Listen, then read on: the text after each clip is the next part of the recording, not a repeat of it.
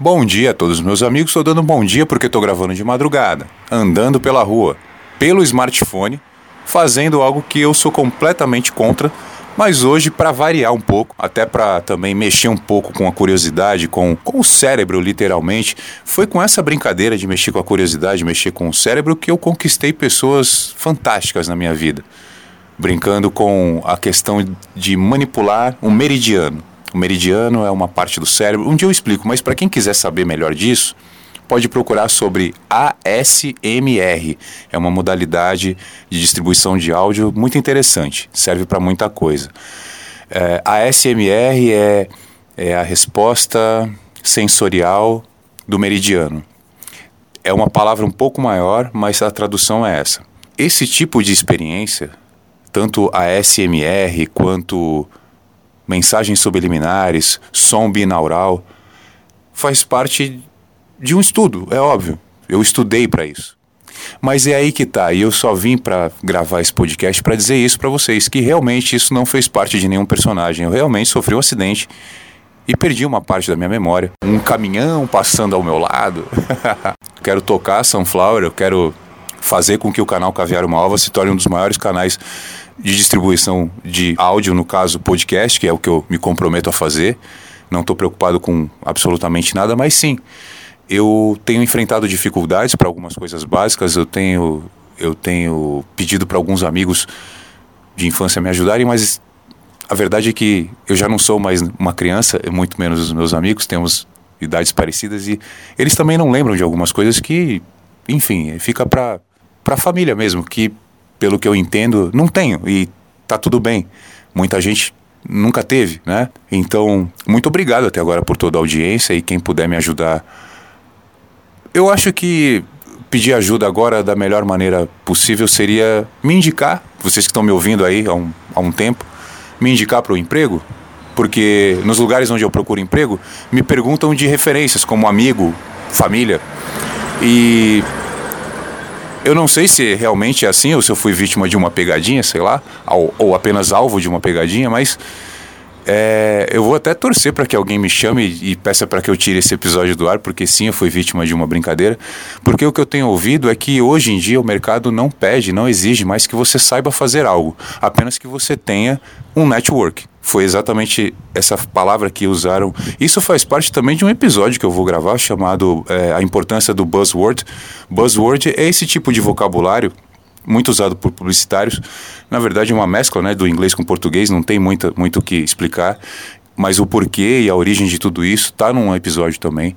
Então, se eu fui vítima aí de uma galera que está exercitando é, é, escola de teatro, fazendo laboratório de alguma coisa, mas foi isso que eu ouvi, sim e que hoje o mercado não exige mais que o profissional tenha habilidades é, específicas, porque a internet faz ele aprender isso do dia para a noite. O que é importante é ele demonstrar a estrutura que ele traz com ele, principalmente de network de amigos.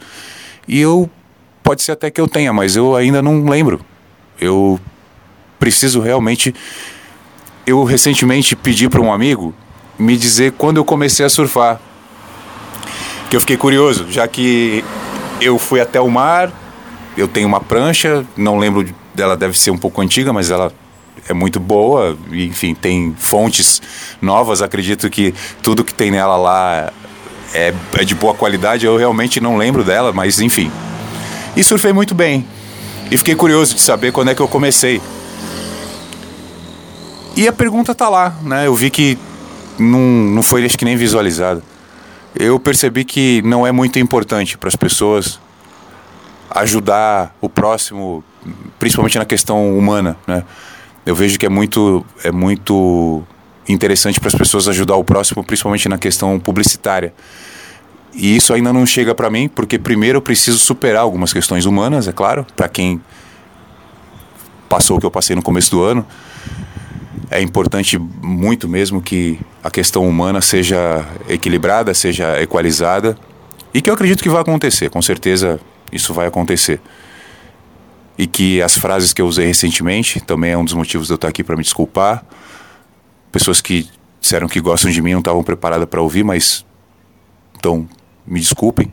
E eu posso repetir o que eu falei. O meu erro foi ter dito que eu não vou parar de produzir conteúdo porque Eu ainda lembro dos dias que eu fui dormir com muita fome, das noites que eu fui dormir com muita fome. E não tive força para levantar quando acordei, porque estava muito fraco. Mas eu não menti. Eu falei isso e não posso dizer que menti. Posso pedir desculpa. Posso pedir desculpas por ter incluído essa frase num, num cenário descontextualizado. E pedir desculpa também para as pessoas que começaram a me ouvir e tiveram contato comigo. Eu acabei sendo um pouco ríspido, porque também invadiram a minha intimidade. É uma coisa que lá na frente eu espero que não vá mais acontecer. Se Deus quiser, por grandeza, por crescimento, espero que não por por erros. Então, que o grande número de ouvintes e o pouco tempo disponível para cuidar disso, devido ao grande número de volume de trabalho, me proporcione nunca mais passar pelo que eu passei, porque me senti muito mal em não ter dado atenção e para algumas pessoas ainda acabei sendo ríspido.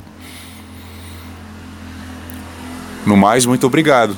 Foram muitos downloads, foram muitos replays, muitos plays. E dizer que a meta agora próxima é, claro, ganhar dinheiro com isso e fazer ao vivo. Eu gosto muito. Então, entre uma produção e outra, abrir o microfone e ficar uma hora lá, entre 40 minutos e uma hora ao vivo. E continuar sendo feliz. Muito obrigado a todos. Um beijo para todo mundo.